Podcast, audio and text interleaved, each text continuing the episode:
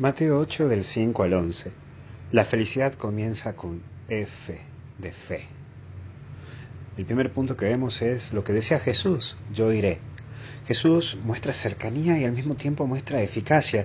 Nos invita a nosotros a actuar así ante el hermano que sufre y ese hermano que es necesitado, que viene ante vos a hacerte un planteo, a plantearte una necesidad y a la cual vos estás invitado a resolverla. Una linda pregunta para comenzar. ¿Yo ¿Actúo con prontitud al que me plantea una dificultad?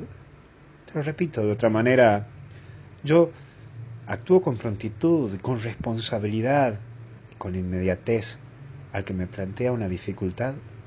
Y en esto es bueno no patearle a la pelota, asumir y resolverlo vos. No andes pateando decir, ah, a mí no me corresponde, a mí no me toca, ni tampoco andar echando la culpa a uno al otro. Ah, lo que pasa es que yo no soy el responsable de esto, lo que pasa es que era el anterior eh, encargado, gerente o cura o el párroco anterior, o no, resuelve vos. Si a vos se te plantea una dificultad y a vos te corresponde y tenés el deber, o podés hacerlo, hacelo, resolvé, pero callado, como lo hacía Jesús, va al encuentro, sin tantas explicaciones y sin tantas palabrerías. Pero sin embargo, este centurión pide una sola palabra. Qué lindo, la humildad de este centurión es tremenda y pone a Jesús en el lugar que corresponde. Sabe que Jesús tiene el poder y que él ante Dios, este centurión ante Dios, no tiene poder. Él no negocia con Dios, sino más bien se entrega a la voluntad de Dios.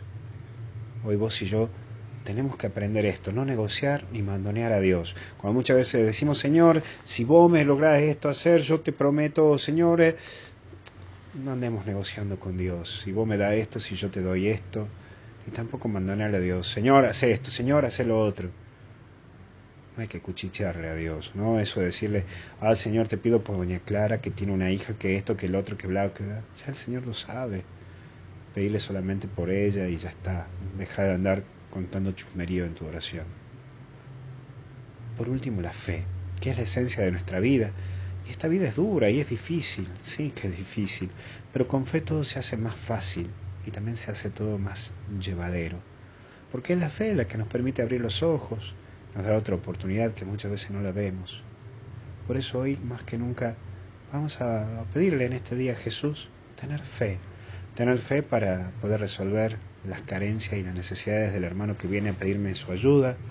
Tener fe para saber con humildad de que yo puedo hacer lo posible y que Dios hace lo imposible. Y también tener fe para buscar la felicidad, que es la esencia de tu vida y de la mía. Que Dios te bendiga en el nombre del Padre, del Hijo y del Espíritu Santo. Cristo ya viene, Cristo ya llega. Que Dios te bendiga. Hasta el cielo no paramos.